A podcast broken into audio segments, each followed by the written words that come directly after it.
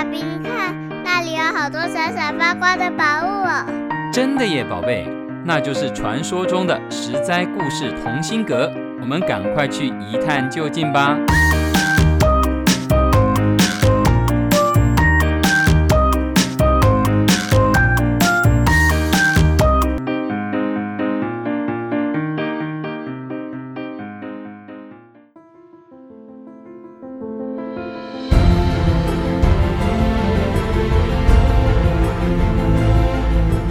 各位亲爱的大朋友、小朋友，你们好！我是专门破解故事密码的露露姐姐。在新一季的《十灾故事同心阁》的节目里，露露姐姐准备了中国四大小说之一的《三国演义》故事集哦。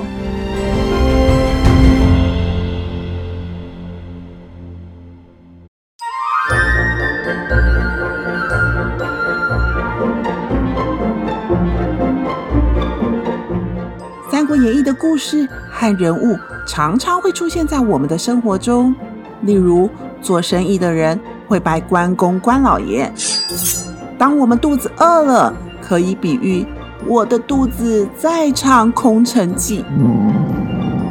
还有小朋友们，你们的课本里头有没有收录草船借箭或者是借东风的课文呢？对了对了，如果啊。我们要形容一个人很聪明、神机妙算的话，我们往往就会拿出诸葛亮来做比喻。因此，我们的第一个故事就是打开《三国演义》的开篇第一则《桃园三结义》。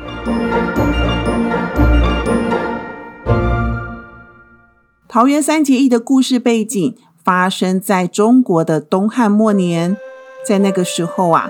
朝廷上政治腐败，地方上连年天灾，老百姓生活得很辛苦，很辛苦。国家从上到下一团混乱，因此到处有人起义，有人作乱，根本就是天下大乱。在涿县这个地方，有一个二十八岁的年轻人，叫做刘备。据说他好多好多代以前的祖先啊。是汉朝的王室，不过刘备一家早就家道中落了。他现在靠着编草鞋、卖草鞋、修理草鞋来讨生活。刘备虽然安静地编着草鞋，草绳扯过来拉过去，他的手里忙活着，心里其实也忙着，着急着。为什么呢？因为呀、啊。眼看天下发生变故，刘备想想自己一个堂堂有为的青年，是不是可以做些什么事情，干一番事业呢？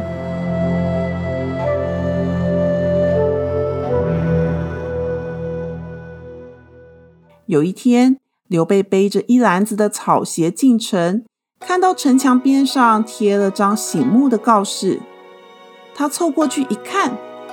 哎，又有人在招兵买马了。看看那些有志之士，再低头想想自己，刘备忍不住的长长的叹了一口气。唉，突然有个人在他背后很严厉的说：“男子汉大丈夫，为国出力，叹什么气呀？”刘备赶紧一回头，哇哦！看到一个身高一百九十几公分、一脸络腮胡的大块头，声音洪亮的像打雷一样。刘备看这个人长相异于常人，心生好奇，就问他的名字。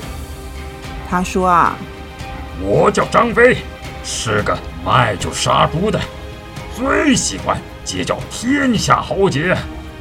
刚才看到你啊。”对着告示榜叹气，一定有什么想法吧？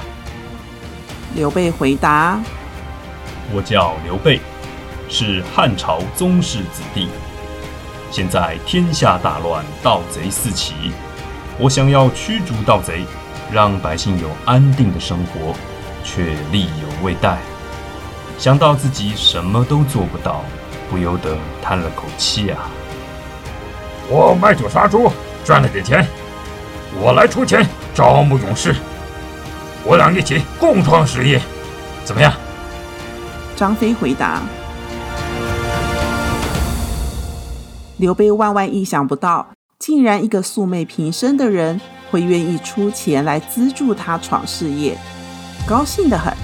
两个人找了间店坐下来，打算好好的来谈谈国家大事。刘备和张飞喝酒谈天，意气相投，聊得正口沫横飞的时候，刘备看到一个留着漂亮的长胡须的彪形大汉推着一辆车子来到了店门口。刘备看这个人身高将近两百公分，相貌堂堂，威风凛凛。一看呐、就不是个等闲人，于是主动邀请他一起坐下来喝杯酒。大汉子说：“我叫关羽，因为我杀了家乡作恶多端的坏人，只好到处逃亡。听说这附近有人在招兵，特地来此投军。”刘备、张飞、关羽三个人聊起了政治局势。越谈越起劲，越聊越对味。三个人从酒店聊到了张飞的家里，还欲罢不能。张飞提议：“我家后院种满桃花，现在啊，正是花开的季节。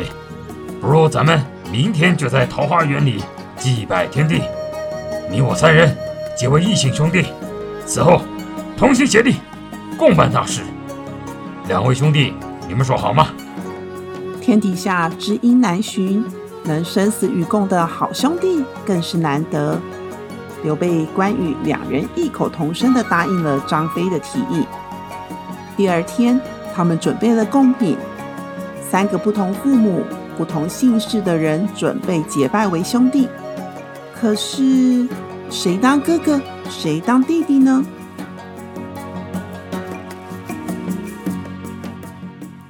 他们算了一算，刘备的年纪最大，所以是大哥；关羽是二哥，那张飞就是三弟啦。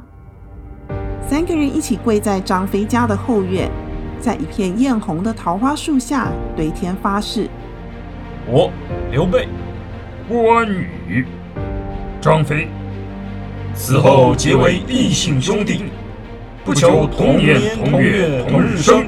但求同年同月同日死。这三个人，一个是内心有抱负却没付诸行动的刘备，一个是行动派，愿意出钱出力的张飞，一个是本来就打算从军的关羽。三个人偶然相遇，成为了一起出生入死、打天下的好兄弟。他们三个人在历史上，在文学里。在戏曲舞台上，甚至在民间庙宇的祭祀中，都是响当当的人物。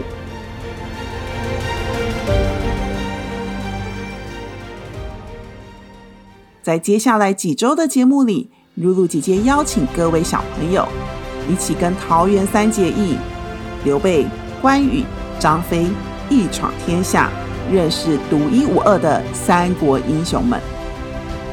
实在故事同心阁，我们下次再会。